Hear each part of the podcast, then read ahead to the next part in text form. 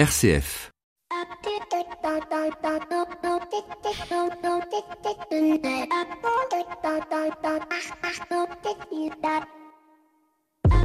Bonjour à toutes et à tous. Ne vous l'avais-je pas dit la semaine dernière, les Français se sont prononcés pour que nous gardions l'heure d'été. Il est vrai que ce n'est qu'une consultation, mais elle donne tout de même la tendance. Il ne reste plus qu'à voir comment cela se traduit désormais dans le vote de nos députés européens. Mais cette semaine, je voudrais vous parler de crowdfunding qui, dans l'imagerie populaire, a pour vocation à venir financer les startups. Eh bien non, comme toute image populaire, ce n'est pas la réalité puisque sur 689 millions collectés, eh bien, seulement 141 millions sont dédiés aux startups, 51 millions à l'économie sociale et solidaire et 494 millions aux PME et ETI. Au-delà d'une répartition qui peut étonner, ce qui ressort de cette étude, c'est que le monde de l'entreprise se détourne de la banque traditionnelle pour financer son innovation. En effet, si le storytelling est bon, eh bien, le crowdfunding va permettre, premièrement, de financer le prototype et deuxièmement, la première phase d'industrialisation. Une solution vers laquelle on se tourne facilement car elle est facile à mettre en place, à rien du moment que le montant demandé n'est pas collecté. Et si le montant est atteint, alors elle a les moyens de financer son prototype ou son industrialisation. Il peut être aussi d'ailleurs un bon effet de levier pour aller chercher un prêt auprès d'une banque ou d'un investisseur. Le crowdfunding apparaît donc comme une nouvelle solution, une bonne solution pour des secteurs comme l'immobilier, mais aussi celui de l'édition et du journalisme, qui sont de plus en plus euh, friands de ce système, de ce nouveau mode de financement. À noter que ce mode de financement a augmenté de près de 39% en un an. Les banques ont-elles du souci à se faire? Ont-elles trouvé dans le crowdfunding un nouveau moyen d'assurer leur pérennité? Suite au prochain épisode, bienvenue dans l'écho des solutions. L'écho des solutions. Patrick Longchamp. Voilà, bonjour à toutes et à tous, bienvenue dans l'écho des solutions. Cette semaine, dans l'écho des solutions, nous allons aborder la question de l'économie monastique, ses forces, ses faiblesses, son modèle si singulier et si particulier. Qu'est-ce qu'il a à nous dire pour notre économie euh, aujourd'hui? Nous allons voir ça avec nos invités qui sont euh, autour de cette table ou pas. D'ailleurs, on dématérialisé avec le frère euh, Mathieu de l'abbaye de Mondet, Joseph Benoît Ponce, auteur du livre L'économie monastique, et puis le fondateur de Divine Box qui va nous rejoindre d'ici d'ici euh, quelques instants. Notre invité écho de cette semaine, ce sera Thibault Larose, le nouveau directeur général de Convergence. Avec vous, euh, Thibault, on jettera un œil justement sur ce baromètre de l'entrepreneuriat social, le septième du genre. Nos 7 minutes pour changer le monde, elles s'intéresseront à la Fondation Saint-Mathieu pour l'école catholique, une fondation que vous retrouverez, que vous retrouvez d'ailleurs euh, toutes les semaines, parole d'école, à travers leur projet et ce son président, Jean-Louis Demourgue, qui répondra à nos questions. Bien évidemment, vous retrouverez Maxime Dupont, qui est tout juste rentré de vacances et il nous parlera de comment gérer les dîners de travail, un guide de survie pour les dîners de travail quand on est à l'autre bout du monde. Et puis bien sûr, on retrouve tout de suite Flavie Depré et son actu des solutions. L'actu des solutions avec Care News, le média de l'intérêt général, Flavie Depré. Voilà, il est temps de retrouver Flavie Depré et son actu des solutions. Bonjour Flavie. Bonjour Patrick. Alors, cette semaine, de quoi allons-nous parler? Alors, cette semaine, on va faire un petit flashback sur la journée des droits des femmes, parce mhm. que c'est quand même un, moment important euh, de l'année. Et euh, il y a un chiffre euh, qui, bon, bah, c'est les chiffres, c'est toujours pas très joyeux quand ça concerne l'égalité homme-femme. La Fondation des femmes a publié un baromètre sur le regard des Françaises et des Français sur l'égalité entre les femmes et les hommes. Ouais. Et donc, en 2019, les Françaises sont 80% à considérer que la situation en matière d'égalité entre les femmes et les hommes ne s'est pas améliorée par rapport à l'année dernière. Et 63% considèrent même que la situation n'a pas changé. Donc, euh, d'après les résultats de l'étude que je viens de citer, l'enjeu principal cette année, donc il est encore temps, c'est pour les hommes comme pour les femmes, la lutte contre les violences euh, sexistes, l'égalité euh, salariale, et euh, voilà, donc quelques chiffres. 57% des Français considèrent comme prioritaire la lutte contre les violences conjugales, 55% la lutte contre les violences sexuelles et 33% l'égalité salariale. Deuxième actu des solutions, euh, Flavie, on va parler, bah vous allez parler de moi parce que c'est la Saint-Patrick le 17 mars et on va pouvoir vivre une Saint-Patrick solidaire. Euh, avec quoi au programme d'ailleurs pour être solidaire le jour de la Saint-Patrick? Alors plein de choses. Alors nous, on, prend jamais, on prend les choses euh, voilà très au sérieux et en même temps, on a décidé de s'amuser. Donc on s'est dit, mais il y a quand même pas mal de choses autour euh, de la bière. Et si on proposait aux gens de faire une Saint-Patrick solidaire, donc euh, voilà, d'allier l'utile et l'agréable. Donc on propose de découvrir la start-up sociale qui s'appelle Le Mousse et qui a une démarche de sensibilisation à l'écologie et qui contribue à financer des projets pour la protection des littoraux français. Mhm. Ensuite, il y a Résurrection que vous avez reçu, oui. qui est des biscuits qui sont très bons à base de, De drèche. drèche, qui est le, le reste de, de déchets de bière que, qui est transformé en gâteau. Donc vous pouvez boire et manger. Et euh, on a aussi trouvé un projet qui s'appelle euh, les malteurs éco et qui ajoute en plus à de, tous ces projets une dimension d'insertion professionnelle puisque euh, dans le projet il y a des jeunes jusqu'alors en difficulté qui travaillent. Voilà, donc économie circulaire, tendance zéro déchet, vous n'avez pas d'excuses pour passer une Saint-Patrick solidaire. Allez, moi je fais un petit peu de pub pour la Saint-Patrick pour mon ami Olivier Malcura qui a sorti un podcast qui s'appelle le Pod Capsuleur. Si vous voulez tout savoir sur la bière et les brasseurs, eh bien vous vous inscrivez à ce podcast. Voilà, c'est fait. Alors Cocotarium, Cocotarium, c'est une start-up qui vise à sensibiliser au tri au recyclage, c'est ça? Grâce aux poules. Grâce C'est aux le poules. petit coup de cœur euh, de la, de la rédaction. euh, Je ponds donc je suis. euh, oui, alors, alors ça, vous, vous allez vous mettre à dos toute mon équipe. Mais euh, voilà, en fait, l'idée, c'est qu'une poule assimile des déchets Oui. organiques. Et donc, l'idée de d'Oriduro, c'est de, de construire un poulailler urbain. Donc, il y en a un qui existe depuis un an. Et en fait, donc, dedans, on met des poules. Les citadins amènent les biodéchets. Et en échange, les œufs de poules sont redistribués. Voilà, Voilà. donc tout le monde euh, Tout le monde est- gagne, tout le monde est pas les gagnant. voisins, mais euh, Bon, et puis on peut faire des dons sur Instagram maintenant. alors on peut pas encore, mais c'est la petite nouvelle qui a pas ébranlé le Ouais. secteur, mais bon il y a eu un petit peu de bruit, alors je me suis dit que j'allais quand même le mentionner, c'est que il y a une une dame de Hong Kong qui s'est aperçue qu'il y avait un petit sticker euh, donate dans les stories d'Instagram et du coup ça permettrait euh, et Instagram aurait confirmé que ça allait se lancer cette année de euh, pour tout ce qui est euh, organisme à but non lucratif et notamment le Secours catholique a un fil qui est très bien construit Ouais. de faire des dons en même ce temps qui, que vous ce voyez qui- une ce qui serait d'ailleurs assez logique pour toucher les publics plus jeunes, sachant que Instagram ayant été racheté par Facebook et que et Facebook que les jeunes permet ne vont pas sur déjà Facebook. Voilà, et que sur Facebook, on peut maintenant, je sais pas, vous avez vu, on peut faire fêter son Oui, non, mais anniversaire peut, solidaire, peut, etc. on peut, on peut faire Donc, ça, mais c'est voilà, entre les de, deux. de toucher différents publics et surtout, je pense, de, de diminuer le, le parcours du clic entre le moment où la personne est sensibilisée et euh, voilà d'avoir une réaction instantanée euh, qui serait généreuse. Et ce serait très bien parce que Insta, instantané, c'est rigolo, et ce serait l'instinct don. Merci beaucoup euh, Flavie pour votre actu des Avec solutions. plaisir. On se retrouve euh, ben, le- la semaine prochaine pour euh, continuer ce parcours au travers de toutes vos actualités. Nous on retrouve tout de suite notre invité écho. À tout de suite. L'invité écho, Patrick Longchamp.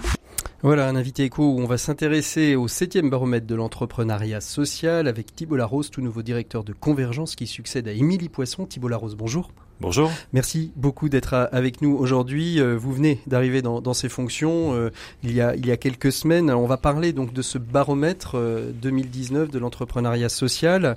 Euh, mais en quelques mots, juste avant, est-ce que vous pouvez nous redire rapidement pour nos auditeurs qui connaîtraient pas tellement Convergence, ce qu'est Convergence et quelle est votre raison d'être et d'exister?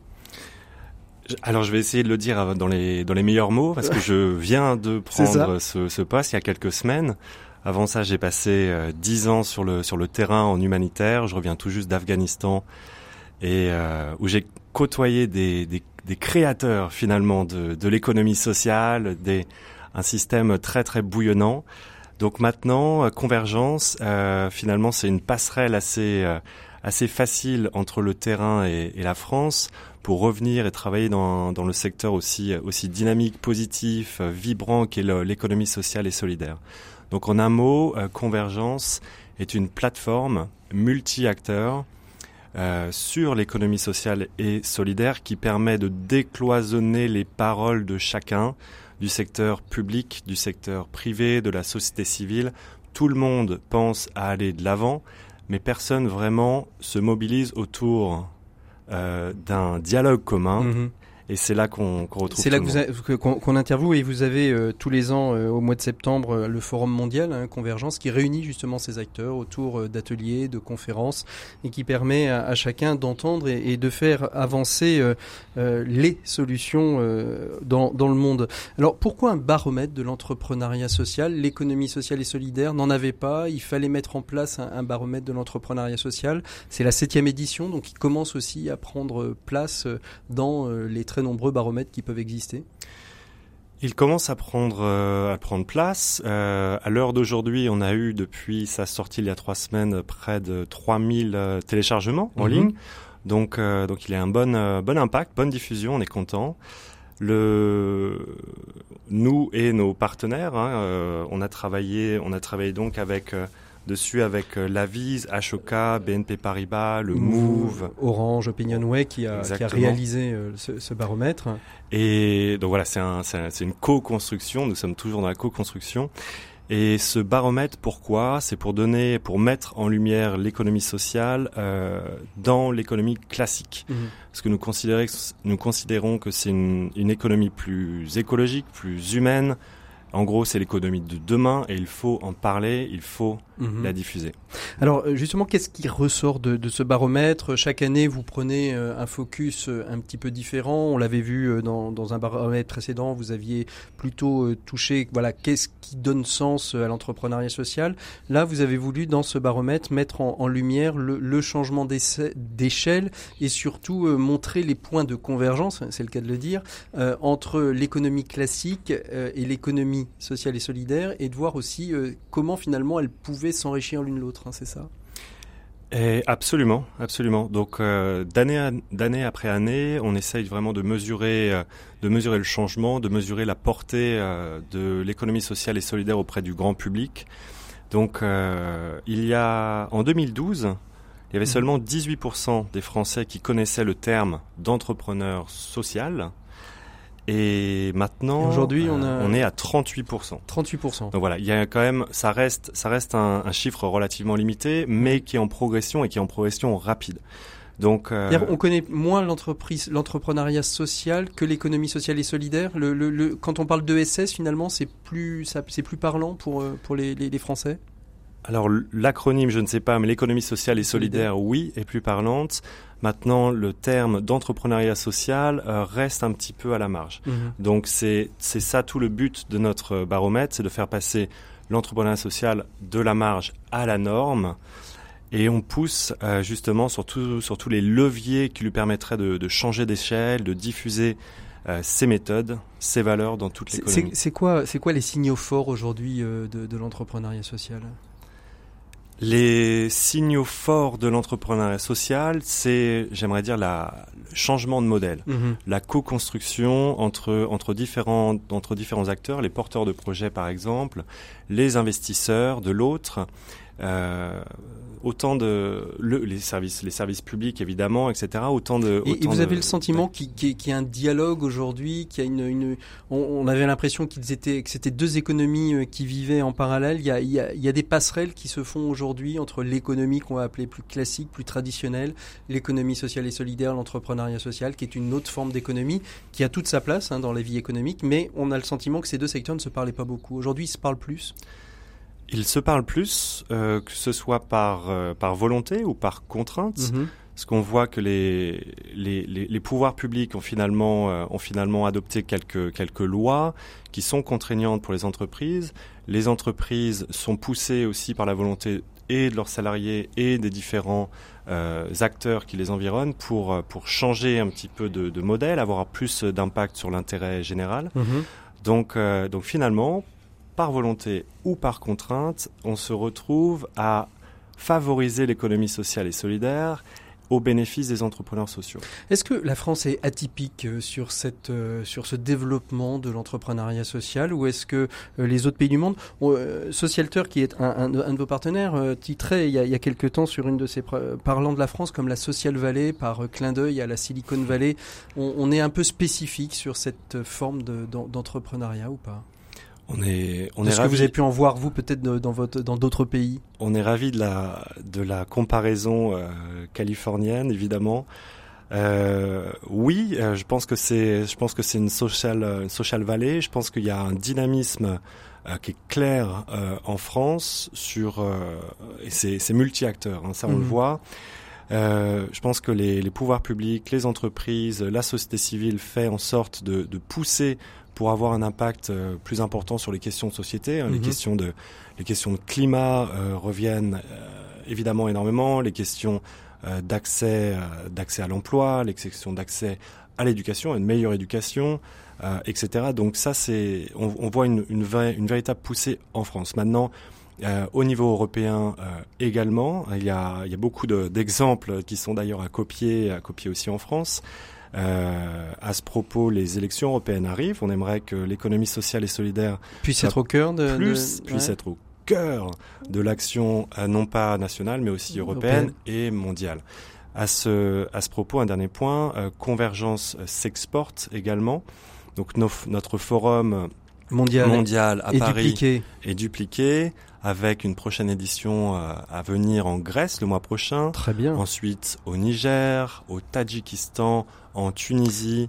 On était avant aux Philippines, en Colombie. Vous voyez ce qui, ce qui veut dire que ça veut dire que l'économie sociale et solidaire vraiment est parlante partout. Partout, et que les gens ont envie aussi de, de faire converger, que ce soit pouvoir public, pouvoir financier, euh, pouvoir associatif, euh, se faire euh, converger justement vers, vers une réflexion commune pour essayer de, de mettre et de développer ce secteur. Et c'est cette dynamique-là des acteurs nationaux qui, qui nous appelle. Hein. Mhm. Donc euh, convergence, un forum convergence à l'international, c'est pas nous qui le voulons, ce sont les acteurs qui nous disent là il y a un besoin d'avoir un dialogue multi-acteurs. Merci, merci beaucoup euh, Thibault Larose d'avoir été notre invité côte cette semaine. Je rappelle que si vous souhaitez en savoir plus sur ce baromètre, il est téléchargeable sur le site de Convergence, on peut le retrouver. Euh, vous pourrez trouver aussi les, les, baromètres précédents. Merci beaucoup, on, on, se suit et on se retrouvera très certainement dans une prochaine émission Thibault. Euh, bonne continuation à vous, bonne prise de mission. Euh, à, Convergence. Et merci d'avoir été notre invité éco. Nous, on continue tout de suite avec notre dossier de cette semaine. L'écho des solutions, RCF. Voilà, et eh bien écoutez, nous sommes ici avec nos invités pour euh, parler donc de l'économie monastique. Merci à, nos invités euh, d'avoir d'être d'être présents avec nous. frère Mathieu, bonjour. Bonjour à vous. Vous êtes euh, frère euh, prémontré euh, de l'abbaye de Mandet. vous avez une expertise dans le domaine commercial. Vous êtes aussi dirigeant de la société que, de l'abbaye de Mandet. On, on, en parlera un petit peu plus avec vous. Et puis Benoît Joseph Ponce, bonjour. Bonjour. Vous êtes ingénieur agronome, vous êtes aussi théologien, euh, vous enseignez à l'université euh, catholique euh, de Lyon et, vous avez sorti un ouvrage qui s'appelle L'économie monastique, une économie alternative pour notre temps aux éditions Peuple Libre. Avec vous, on verra aussi un petit peu justement ce que c'est que ça veut dire une économie monastique. Est-ce que c'est intrinsèquement lié avec avec nos avec les entreprises, j'ai envie de dire plus classiques, comme on vient de voir avec Thibault Larose? On va on va commencer peut-être avec vous, euh, Benoît, Benoît Joseph, pour euh, justement voir ce qu'on, qu'est-ce qu'on entend par, euh, par économie monastique. alors que paradoxalement, quand on, parle d'économie et de moine, on, a du mal à penser le côté capital d'un côté, la prière et le vœu de pauvreté de l'autre. Les deux sont difficilement associables comme ça, du, du point de vue de l'écoute, non? Oui, alors le travail de recherche que j'ai mené, euh, est finalement en ligne avec ce que disait euh, Thibault Larose tout à l'heure. Et la problématique que j'ai développée, c'est la suivante. Euh, les moines qui vivent retirés du monde, cloîtrés entre les murs de leur, de leur monastère, ont-ils quelque chose à dire et à montrer sur l'économie mondialisée et ultra connectée. Alors on verra ça peut-être plutôt à, la fin, à, la fin à, la fin, de l'émission, mais ça c'est la problématique. Alors l'économie monastique, euh, pour moi, c'est l'ensemble des relations que les moines entretiennent avec les biens matériels et immatériels. Alors on peut distinguer euh, l'économie externe, euh, c'est-à-dire l'économie par laquelle la communauté produit des biens pour les échanger avec le monde extérieur. Et puis il y a aussi l'économie interne, c'est-à-dire la manière dont la communauté distribue à ses membres le fruit de son travail. Mhm. Alors justement, euh, frère, Mathieu, vous, vous qui, le vivez, ça, résonne de la même manière pour vous euh, la notion d'économie monastique?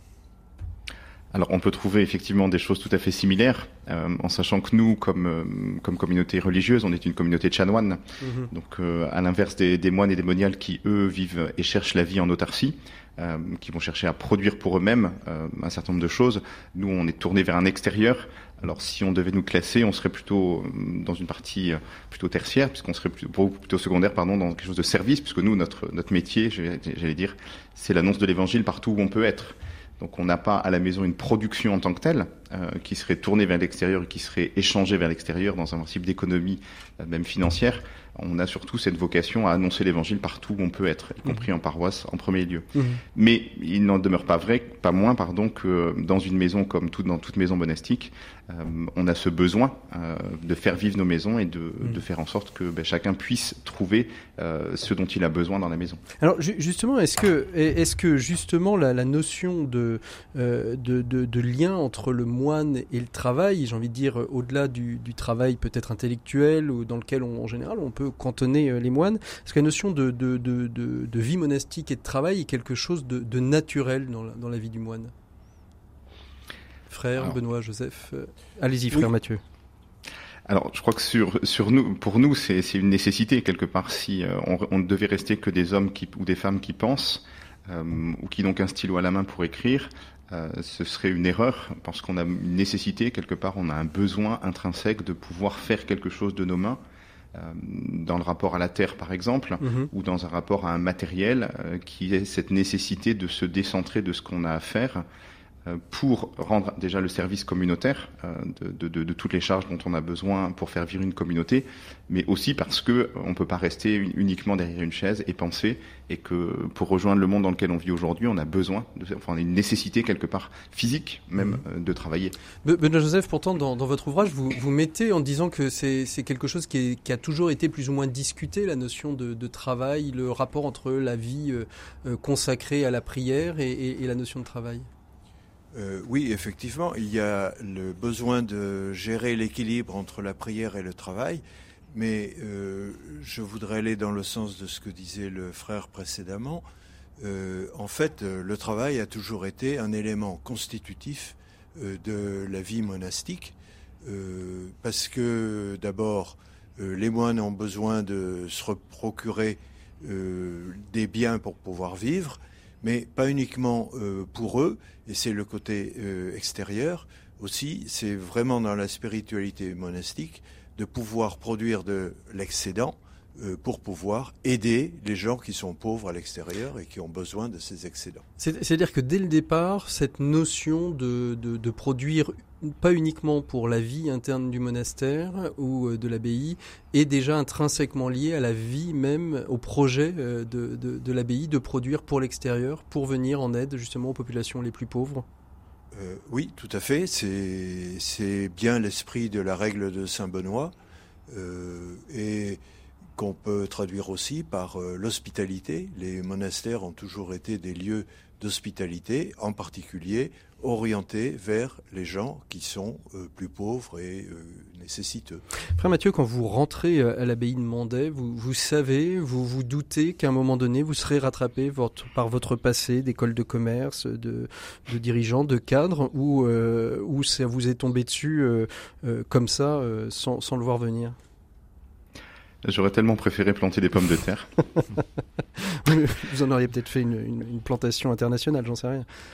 Oh, peut-être qui sait. Alors on peut pas forcément imaginer ce qu'on fera dans la vie religieuse quand on quand on y rentre, puisque euh, la première des, des réponses qu'on donne, c'est une réponse qu'on donne au Christ, et pas forcément une réponse qu'on donne au Père Abbé dans ce qu'on y fera. Mhm. Euh, la question est euh, qu'est-ce qu'on va faire du frère en question, quelles compétences il peut avoir?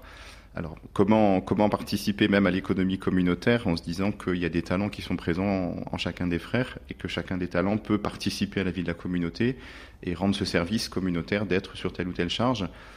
Si on a une formation et si on a, euh, je dirais, des dispositions intérieures pour assumer telle ou telle charge, pourquoi pas, en se disant que ce ne sera jamais un château fort, ce sera toujours quelque chose où il y aura un pont-levis parce qu'il faut pouvoir laisser la charge à n'importe qui d'autre et la difficulté, c'est éventuellement d'être excellent ou très mauvais dans telle charge qui nous est confiée, parce qu'il y a toujours quelqu'un qui viendra derrière. Donc, euh, mhm. qu'est-ce qu'on fait de cette charge-là?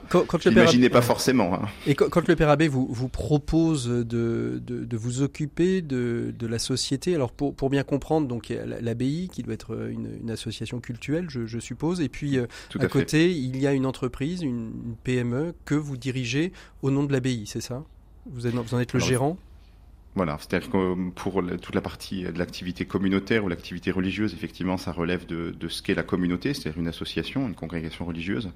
Après, toute la partie économique, euh, pour nous, qui est la, question de l'accueil et éventuellement de, nos magasins, euh, tout ça, effectivement, est glissé dans une structure, euh, une structure fiscale et économique qu'on appelle une entreprise, qui a une forme toute particulière, puisque c'est une forme de, société avec des, actionnaires, mais les actionnaires se, se, se réunissent régulièrement. Mais, en même temps, voilà, on distingue bien les deux parce qu'il y a une nécessité fiscale de distinguer les deux. Si les impôts, si l'URSSAF, etc., etc., vient dans la maison, il faut qu'effectivement tout soit très très clair pour que, euh, voilà, vis-à-vis de l'extérieur, on a cette euh, notion de vérité et de transparence à avoir. Quand, le Père Abbé vous, demande de, prendre cette fonction, cette charge, dans quel état est l'abbaye et quelle est la, problématique que vous devez relever au moment où vous prenez euh, en charge la, direction, la gérance de, de cette entreprise de l'abbaye de Mondet? Alors, il faut surtout pas voir la, notre, notre, entreprise comme une multinationale, hein, on est bien d'accord. Ça reste à l'échelle d'une abbaye. Euh, L'État, c'est que effectivement des frères s'en occupaient déjà. Euh, voilà. Après, c'était la question euh, comment comment faire évoluer ce modèle par rapport peut-être à des projets qu'on avait, euh, de développer un accueil euh, au niveau de l'abbaye et puis de développer peut-être un magasin plus important que ce qu'on avait. Euh, la question, elle vient par rapport à des idées, elle vient par rapport à des activités. Qu'est-ce qu'on peut essayer d'imaginer? Quelque chose qui soit en lien avec ce que nous vivons ou ce que nous cherchons à faire vivre. Entre notre charisme propre à l'ordre et, l'extérieur, qu'est-ce qu'on peut proposer? Et puis par rapport à, la proposition, quels moyens matériels on a, à la fois pour accueillir, pour faire des travaux, pour éventuellement voilà créer créer une activité complémentaire, mmh. quelle qu'elle soit. Mais bon, après, c'est un, c'est un peu une forme de défi, puisque le défi, il est aussi communautaire. Le gérant de l'entreprise, il n'est pas tout seul. Il a une communauté de frères qui sont derrière. Euh, les frères sont, j'allais dire, votent. Hein, ils ont, ils ont un droit de, ils ont un droit de parole. Ils ont voix au chapitre, hein, comme on dit. L'expression est, bien, est bien monastique. Il y a une voix au chapitre, euh, et quand on est en assemblée générale, eh bien, c'est la voix des frères hein, qui parle. Benoît Joseph, Alors, pense vous vouliez réagir? Euh, oui, euh, un, une des caractéristiques importantes du fonctionnement d'un magasin de monastère, par exemple, euh, c'est que la rémunération des personnes qui travaillent a été fixée par euh, euh, l'État français, par la circulaire Lamartinière en 1966, et en fait la rémunération est basée sur le niveau de besoin euh, de la personne qui travaille dans le monastère. Donc en fait, c'est une manière de rémunérer qui n'est liée ni à la capacité euh, de la personne, ni à la valeur du travail mmh. euh, qu'elle a réalisé. Euh, c'est en fait une forme d'économie des besoins. Et c'est intéressant que ce soit l'État français qui a défini ça pour des moines et non pas les moines qui les proposaient.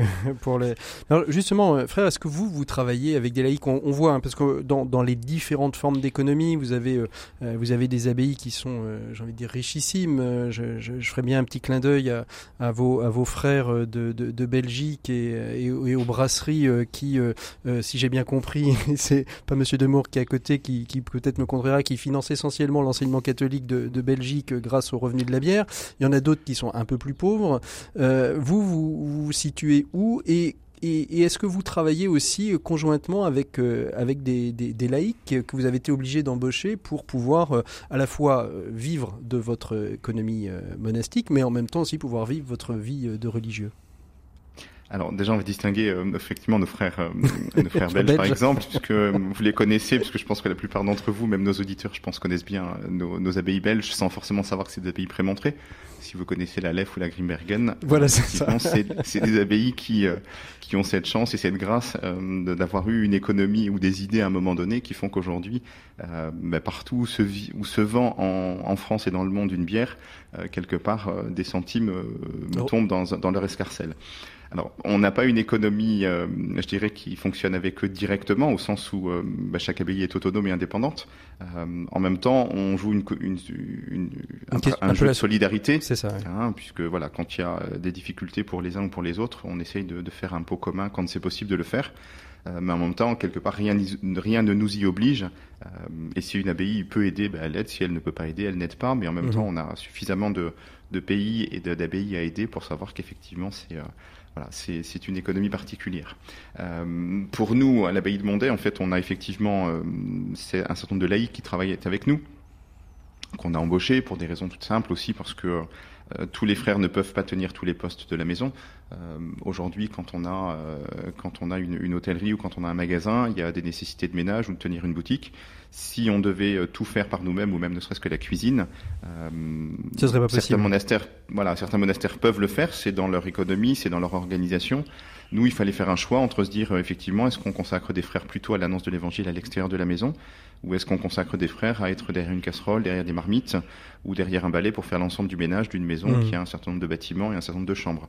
Euh, en même temps, c'était peut-être aussi la question pour nous, est-ce que euh, notre participation à l'économie locale ne pouvait pas être le fait qu'on ouvrait notre entreprise, qu'on ouvrait en fait un certain nombre de postes vis-à-vis -vis de l'extérieur pour aussi créer de l'emploi autour de nous? Mmh. Euh, c'est notre rapport au monde aussi. Ah, nous a, nous a rejoint par téléphone euh, Com. Com, vous êtes le fondateur. Bonjour à, vous de nous avoir euh, rejoint par, par téléphone. Donc vous êtes le, fondateur de, de, Divine Box. On vous avait reçu il, y a, il y a quelques temps déjà hein, pour nous présenter cette innovation qui mettait en valeur par le biais d'abonnements de box les, les, produits monastiques. Quand vous écoutez donc le frère Mathieu, qui d'après ce que j'ai compris en regardant votre site internet était aussi votre ange gardien. Vous êtes défini, décidément partout, frère Mathieu. vous êtes quand vous êtes qu'est-ce que vous pensez avoir apporté euh, aux abbayes quand vous êtes arrivé les premières fois dans les abbayes? Est-ce que vous avez été étonné par certains modes, euh, soit de management, soit de gestion euh, d'une économie qui est naturelle pour ces abbayes-là, mais qui pour l'économie plus classique est un petit peu étonnant? Alors oui, il faut comprendre que l'économie monastique est complètement hors du temps et hors de toutes les logiques classiques de monde actuel. Euh, moi, je sors d'HEC, par exemple, donc tout ce qui est business, etc., c'est quelque chose que je suis censé maîtriser. Euh, et il y a quelque chose qui est assez déroutant dans les abbayes, c'est que, par exemple, le prix d'achat ne se négocie pas. Euh, ah bon, d'accord. Le prix est fixé et on dit que c'est un prix qui est juste. Mhm. Donc, c'est-à-dire qu'il est calculé par les moines et éventuellement par les personnes qui les aident euh, pour être une juste rémunération du travail et des coûts qui leur sont euh, associés. Alors, quand on sort d'HEC et qu'on vous apprend que les prix ne se négocient pas, ça fait tout drôle au départ. Mais en fait, c'est une, une raison qui est, qui est assez comment font-ils quand ils, quand ils arrivent dans de la grande distribution, par exemple? Parce que euh, j'ai vu deux trois, deux, trois exemples euh, que de, de la grande distribution ne négocie pas les prix avec les moines. C'est comme ça. Alors, euh, nous, on n'est pas la grande distribution, du coup, c'est un cas assez particulier. Il y a, en fait, dans, le, dans toutes les habits qui existent, il y a assez peu qui travaillent en grande distribution, donc c'est des cas vraiment particuliers. Mais du peu que j'ai pu entendre, c'est effectivement des conditions qui sortent des négociations classiques avec des producteurs habituels. Hmm. Est-ce que vous avez été, vous, amené, euh, comme euh, aussi à apporter, euh, on le verra avec le frère Mathieu, qui lui aussi apporte son expertise à ses, à ses confrères qui, qui, tiennent des, des, des, magasins monastiques, mais est-ce que vous, vous avez été amené aussi peut-être à réorienter une manière de fonctionner de, de, de certains, certaines abbayes, productrices, productrices de, de, produits, pour leur dire, bah, écoutez, si vous faites ça comme ça, nous, on va pas pouvoir travailler avec vous, et, et, et donc faire, leur permettre de grandir aussi, d'avancer dans leur dans leur business Oui, alors euh, on a effectivement avec Divine Box, on n'a pas du tout un rôle officiel de conseil auprès des abbayes, mais de plus en plus, euh, les abbayes nous sollicitent parce qu'elles savent que nous on peut euh, écouler un, un, bon lot de production d'un coup. Et du coup elles nous sollicitent pour savoir si tel ou tel produit qu'elles pensent créer serait intéressant pour nous ou autre. Euh, et en fait, comme on envoie toutes nos box mensuelles d'un coup, ça peut permettre de faire un premier test mhm. euh, à une bonne échelle sur un produit. Donc, je pense par exemple aux, aux sœurs annonciates de la, du monastère de Thiers dans le 94, mhm. qui font pas mal de crackers et qui ont déjà fait deux ou trois recettes exclusives pour nous pour tenter de diversifier un peu leur gamme. Et ça a été des, des beaux succès. C'était des crackers aux olives et aux oignons. C'est une petite tuerie. Euh, et je pense aussi à l'abbaye de Rosan qui est en train de refaire tout un, un, parterre de plantes aromatiques et qui est en train de discuter avec nous pour savoir euh, qu'est-ce qu'elle pourrait en faire, si elle plante telle ou telle euh, euh plante, qu'est-ce qu'elle pourrait en faire, est-ce qu'elle pourrait en faire de la tapenade, des épices, des sauces, etc. Et donc on est en discussion avec elle. Mais bon voilà, notre contribution est quand même assez assez humble. On essaie d'abord de se focaliser sur les choses qu'elles font déjà et qu'elles font bien pour mettre en valeur leur savoir-faire. Et ensuite, quand elles nous demandent et nous sollicitent pour tel ou tel conseil, on y répond avec, avec plaisir toujours. comment vous réagissez, Benoît Joseph, vous qui êtes plutôt euh, observateur et chercheur aussi, à, cette, à ces prises de parole du frère et de, et de sur l'économie monastique? Bah, Écoutez, ça me fait penser à une, une anecdote. Euh, j'ai participé à un colloque euh, dans le midi de la France euh, il y a quelques mois où une communauté religieuse disait ah nous avons un gros problème nous avons développé une gamme de cosmétiques haut de gamme et la demande est devenue tellement forte que nous n'arrivons pas à fournir suffisamment. Mhm. Et alors, nous étions plusieurs personnes issues du monde économique mondain euh, à écouter ce discours et notre réponse euh, assez évidente était de dire bah il faudrait qu'elles augmentent leur prix comme ça ça ferait diminuer la demande et elles gagneraient tout autant d'argent. Mhm. Et en fait on s'est rendu compte que les moniales avaient finalement trouvé une solution mais qui était totalement différente. Elles ont décidé de garder les prix au niveau où ils étaient mais par contre de euh, demander à d'autres communautés religieuses qui étaient en veine de de nouvelles de nouvelles activités. de, nouvelles activités euh, de participer à cette à cette euh, production. Et ce qui fait qu'au lieu d'avoir eu une attitude individualiste et compétitive, c'était plutôt une attitude euh, solidaire et de coopération. C'est ça qui est, ce qui est intéressant, euh, frère Mathieu, c'est que finalement, à l'intérieur des abbayes, on trouve des solutions que peut-être l'économie traditionnelle, du fait de sa culture peut-être, ou de son acculturation, n'irait pas chercher. Alors c'est sûr que ça paraît complètement fou hein, de penser qu'on peut faire un produit à plusieurs. En même temps, on ne parle pas forcément en termes de sous-traitance entre nous, euh, même si c'est une réalité. Euh, L'abbaye qui était citée par Benoît Joseph, on, on, connaît très bien le modèle, à savoir que l'idée c'est euh, comment finalement, en se connaissant, puisque la base de l'affaire c'est la connaissance des uns et des autres, en connaissant des besoins, en sachant que quelqu'un peut travailler ou a des possibilités pour travailler et un autre a une idée, c'est quelque part une mise en commun des, des informations et, et, des compétences. Mhm. Et ça, je crois que dans le monde aujourd'hui, euh, si vous cherchez dans des économies très locales ou dans petite, euh, en, en petite dimension, c'est des choses qui se trouvent. Alors ça se fait dans les abbayes parce qu'il y a une connaissance, parce qu'il y a une appropriation et puis qu'il y a la mise en commun d'un bien euh, qui est notre économie à tous, puisque mhm. c'est en fait finalement, si on regarde bien le modèle, euh, dans tout ce qui est euh, production pour les abbayes vis-à-vis -vis de l'extérieur, c'est un modèle où on cherche à mettre en commun un bien pour que chacun d'entre nous puisse vivre.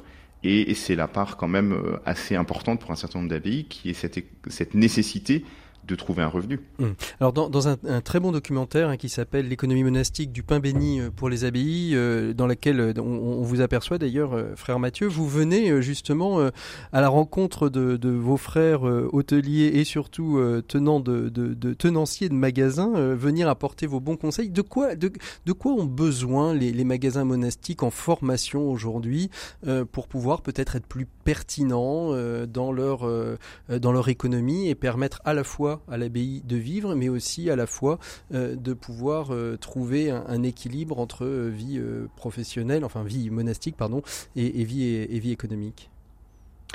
Alors souvent, c'est, vous avez évoqué tout à l'heure la question des, des, charges qui nous sont confiées par un père abbé ou une mère abbesse.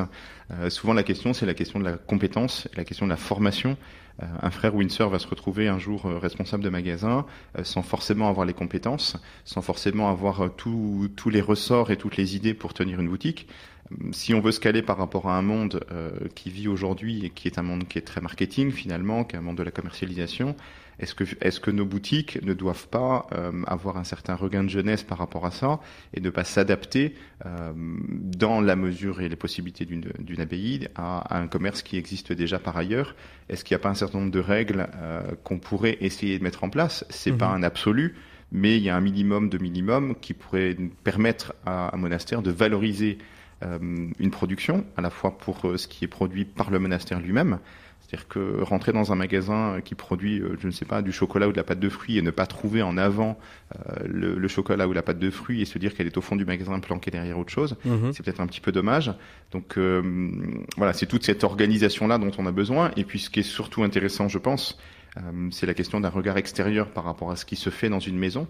Euh, un regard bienveillant et fraternel pour se dire mais voilà ce que ce que tu fais dans ta boutique, ce que tu ce que vous voulez chercher à valoriser et l'économie que vous voulez développer à travers votre magasin, est-ce que vous mettez en œuvre tout ce qu'il mhm. est possible de mettre en œuvre mais de façon simple euh, qui permettent un de, de, de profiter, j'irai de l'accueil que vous, vous, êtes capable d'offrir à chacun des visiteurs et à partir de là, comment vous communiquez? Est-ce que le magasin est un vrai magasin ou est-ce que le magasin c'est pas d'abord mhm. un lieu d'accueil ou un lieu de pastoral? Euh, Voilà, si vous retrouvez un magasin qui est poussiéreux et en bazar, est-ce que c'est le reflet de la vie monastique ou pas? Qu'est-ce que vous pensez que peut apporter l'économie traditionnelle à l'économie monastique? Vous qui êtes finalement euh, un peu entre les deux. Voilà, c'est une question qui est pas évidente. Peut-être un, et encore je dis avec beaucoup d'humilité, peut-être un principe de de réalisme et de réactivité. Mhm. Euh, nous, on a été très surpris euh, positivement par, la, par le professionnalisme justement de, des abbayes. On s'imaginait d'un point de vue totalement extérieur et novice dans les abbayes que ça allait être euh, très compliqué niveau logistique, qu'elles ne sauraient pas emballer des, des palettes, etc. Et en fait, c'est quand même déjà très très bien rodé pour la grande majorité des abbayes. Euh, nous, le petit frein qu'on trouve parfois, mais qui est là pour le coup un ressort euh, classique de l'économie traditionnelle, c'est la réactivité, puisque le temps des monastères est assez différent euh, du temps parisien. Absolument. donc voilà, parfois on a besoin de réponses assez vite, sous quelques heures ou sous quelques jours. Ça. Et, les, les, réponses des habits échappent totalement à cette logique. Alors d'un côté, nous, ça nous handicape parfois parce qu'on est face à des contraintes de temps auprès de nos clients et autres qui font qu'on a besoin d'avoir cette réponse rapidement. Mhm. Et en même temps, ça donne quand même un cadre assez sain on apprend d'abord à s'organiser euh, et puis ensuite à relativiser les choses et à ne pas prendre euh, chaque question, chaque demande comme si c'était euh, l'enjeu de notre vie. Mhm. Et donc le, ouais, ce, ce, rythme monastique, bien que assez déroutant, est en fait assez assez sain au final, même si je pense qu'on pourrait tous gagner à être un poil plus. Benoît Joseph, euh, qu'est-ce que, l'économie euh, monastique peut apporter à l'économie euh, traditionnelle? On, voit la, notion du temps, on a vu sortir d'ailleurs un, papier il n'y a, pas très longtemps, enfin un papier, un, document du Vatican qui parlait de l'hyperfinanciarisation du monde et qu'il fallait retrouver des rythmes lents. C'est peut-être ça que l'économie monastique peut apporter l'économie traditionnelle, réapprendre la lenteur? Oui, ou en tout cas réapprendre la gestion du temps Hein, euh, vous savez que la devise de, de du monachisme, c'est ora et labora, donc euh, travail, euh, prix et travail. Mhm. bon, et ce que me disait un moine, c'est dans ces trois mots, celui qui est important, c'est et, c'est-à-dire de le, le, et qui fait la coordination entre les deux, c'est ça? Voilà, voilà de, mhm. de, mener les, les choses ensemble. oui, pardon, allez-y. Et, et, donc euh, le, une, une, chose, euh, un temps pour chaque chose. Et par exemple, dans le domaine euh, du travail, ce qui était soulevé par Com tout à l'heure, c'est en fait la qualité du travail bien fait.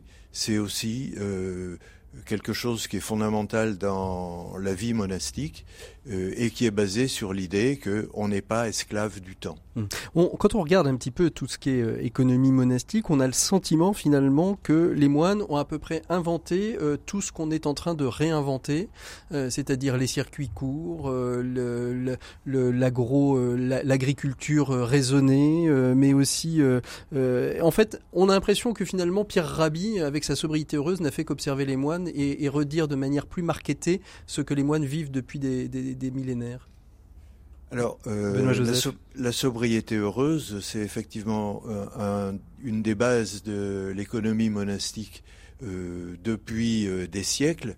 Donc Pierre Rabhi ne l'a pas inventé. Enfin, il a quand même il l'a bien marqué, eu l'avantage de donner un nom au concept. C'est ça, il a donné un nom au concept.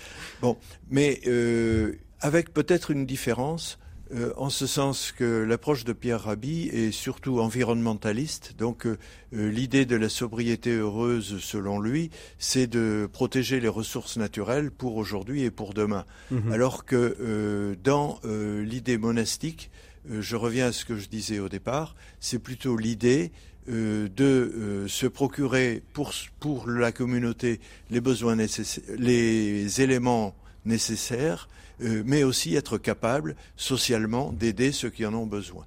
Donc un côté plus social qu'environnementaliste. Frère Mathieu, vous êtes bien d'accord avec tout ça, vous aussi?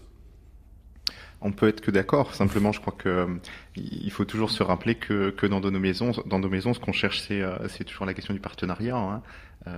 partenariat entre nous, mais surtout partenariat vis-à-vis de l'extérieur. Si on doit essayer d'apporter quelque chose de l'extérieur ou, ou, de l'intérieur des abbayes vers l'extérieur, quand on voit les relations qu'on peut avoir avec tous nos fournisseurs, ou, mhm. quels qu'ils soient, euh, c'est aussi un mode de pensée. Dans l'économie, je crois qu'il faut euh, toujours se souvenir qu'on est, comme diraient les jeunes d'aujourd'hui, c'est une relation win-win. Hein. Mhm. C'est une relation gagnant-gagnant en se disant que le fournisseur que j'ai en face de moi ou l'abbaye que j'ai en face de moi, euh, la personne que j'ai en face de moi, même comme salarié dans, dans l'entreprise, c'est une relation gagnant-gagnant qu'on essaye de trouver, qu'on essaye de mener ensemble et non pas de se, non pas dans un affrontement, mais, euh, mais dans un accompagnement les uns avec les autres. Et ça, je crois que dans le monde d'aujourd'hui, pour le voir un peu évoluer et pour venir de ce monde-là, c'est peut-être quelque chose qu'on peut essayer d'apporter.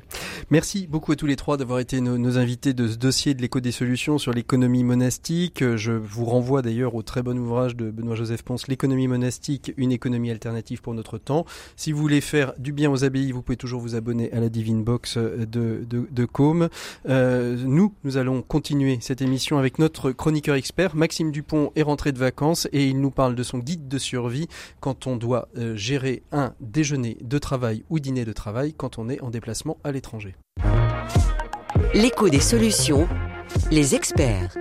Voilà, il est temps de retrouver notre chroniqueur expert en management. Il s'agit de Maxime Dupont. Bonjour Maxime. Bonjour Patrick. Alors aujourd'hui, euh, toujours dans l'idée de faciliter la vie de nos managers, vous nous proposez un guide de survie. Et oui, un guide de survie à destination des voyageurs d'affaires qui ont, bien malgré eux, accepté une invitation à dîner par un client ou un prospect lors de leur voyage à l'étranger. Oui, Patrick, chacun a ses moments de faiblesse et vous n'avez pas eu le cran de décliner poliment cette invitation, ce qui aurait pourtant arrangé tout le monde. Vous, avec votre soirée inoubliable devant la télé de votre hôtel et votre plateau repas, et votre hôte qui aurait pu rentrer tranquillement chez lui, sachant que vous avez déjà passé plus de 5 heures de réunion ensemble aujourd'hui, assez peu productif d'ailleurs, et fait trois pauses café que vous avez eu du mal à meubler. Alors qu'est-ce qu'il va falloir faire? Alors il va falloir aller à ce dîner. Pas de panique, cela va bien se passer. En signe de détente, messieurs, vous pouvez déjà tomber la cravate, mais de grâce, ne faites pas l'erreur de vous habiller de manière plus détendue. L'alliance chaussures de costume plus jean plus chemise plus pull sur les épaules est interdite par le Bureau international du style. Quant à vous, mesdames, ne changez rien, vous êtes parfaites. Alors une fois au restaurant, jouez la tactique, en choisissant l'air de rien une place à côté de la personne dans l'équipe de vos clients qui vous a semblé la plus douée pour la conversation, et puis surtout qui semblait comprendre votre anglais comme vous compreniez le sien. Alors, le dîner commence. Comment y survivre le dîner commence, acceptez volontiers la coupe de mousseux local qui vous est offerte, trinquez avec un grand sourire en prenant garde à ne pas boire votre verre trop vite, on pourrait vous resservir. Ajoutez un petit mot sympathique sur votre plaisir d'être là, même s'il faut un peu vous forcer. Personne n'est dupe, ne vous en faites pas, de l'autre côté de la table, il y a au moins une ou deux personnes qui pensent aux épisodes de Game of Thrones qu'elles auraient voulu regarder ce soir. Alors la première question qui vous sera posée, c'est quoi? Inévitablement, ce sera Est-ce la première fois que vous venez dans notre pays? Et là, quelle que soit votre réponse, on va vous demander si vous l'aimez, ce pays. Évidemment, vous l'adorez. En particulier, ce monument, cette partie de la ville, cet alcool local, il y a toujours au moins une bière à citer. cette spécialité, et ça tombe bien parce que c'est ce que vous allez manger tout de suite, dans le menu choisi par votre client.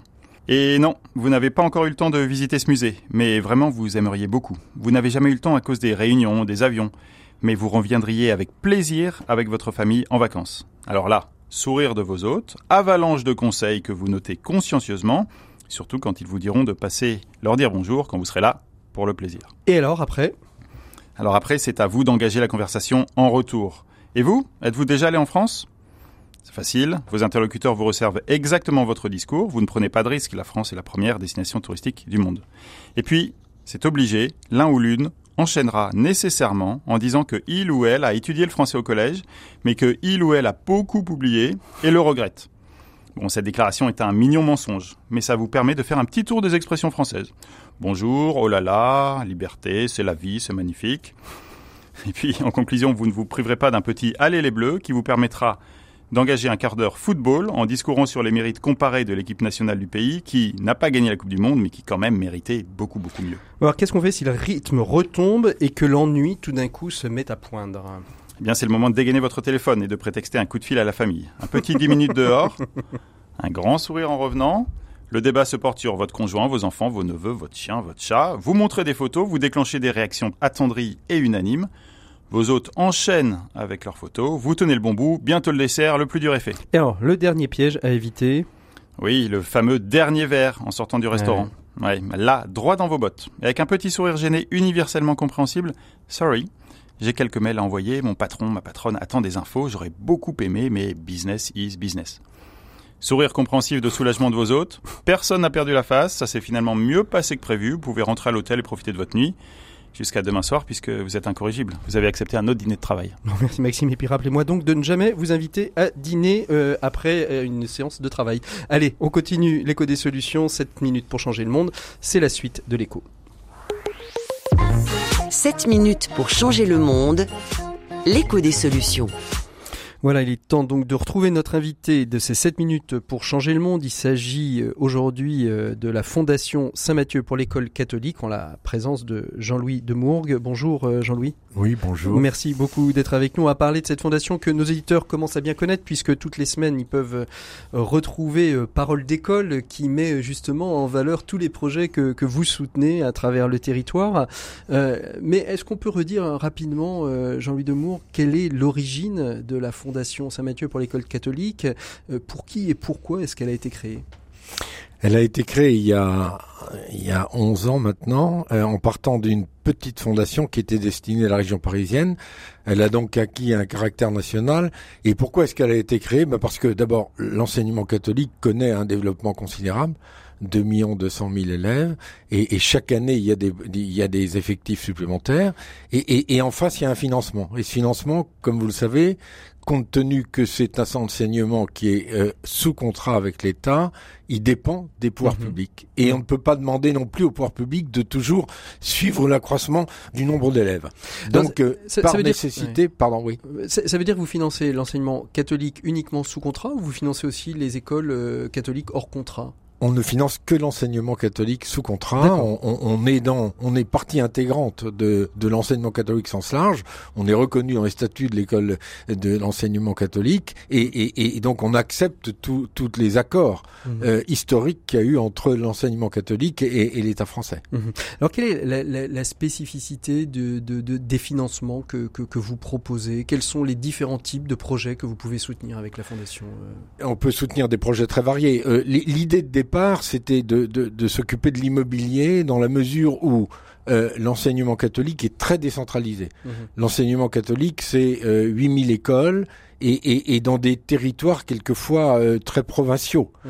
et, donc avec des écoles rurales petites et n'ayant pas de budget énorme. Donc au départ, c'était ça. C'était l'idée de dire que souvent, traditionnellement, les écoles catholiques, notamment les écoles primaires, étaient installées dans des bâtiments anciens, donnés souvent par des particuliers à la fin du 19e, début 20e. Ces bâtiments doivent être mis aux normes, comme chacun sait, ils doivent être développés, modernisés. Et donc là, là, il y a eu un besoin immédiat. Qui Ça a été le premier, le, le premier objectif euh, essentiel. Et aujourd'hui, vous financez des, des projets pédagogiques? Est-ce que vous financez des écoles qui ont envie, par exemple, de développer euh, peut-être de nouvelles réflexions, d'aborder de manière différente la pédagogie plutôt que la pédagogie traditionnelle? Bien sûr. Alors aujourd'hui, on s'est on s'est diversifié. Il y a toujours cet aspect euh, euh, aide au bâtiment parce que nous sommes très euh, attentifs à la notion de décentralisation. Pour nous, c'est fondamental que l'école catholique soit une école de proximité aussi. Et mais mais bien sûr, nous avons élargi, nous avons élargi vers des projets sociaux, des projets pédagogiques, etc. Les projets sociaux, par exemple, nous sommes associés depuis 3-4 ans de façon très efficace au Cordée de la réussite. C'est un projet qui a été lancé mmh. par l'État, qui permet de faire des passerelles entre euh, l'enseignement professionnel, l'enseignement supérieur.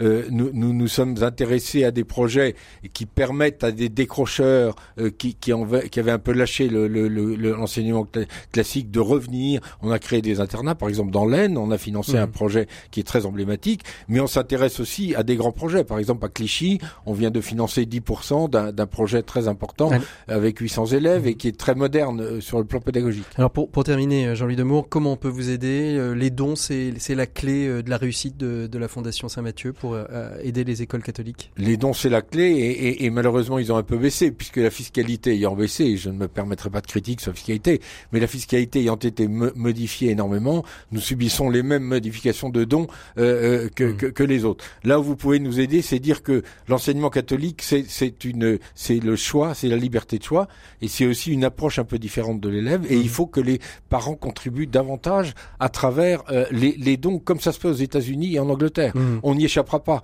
La contribution des pouvoirs publics, qu'ils soient nationaux ou, locaux, ne suffira pas. Mmh. Donc il faut que les, les, les parents et les, les grands-parents comprennent que les dons sont nécessaires. Allez, et puis je vous renvoie un très bon dossier de la Croix d'aujourd'hui euh, sur le don.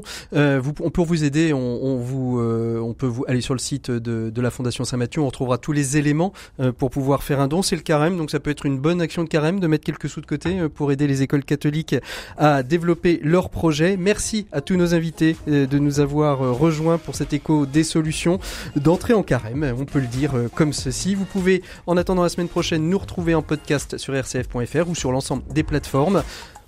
pour moi, je vous souhaite une très très belle soirée à l'écoute des programmes d'RCF. À très bientôt. Au revoir. Bonne écoute.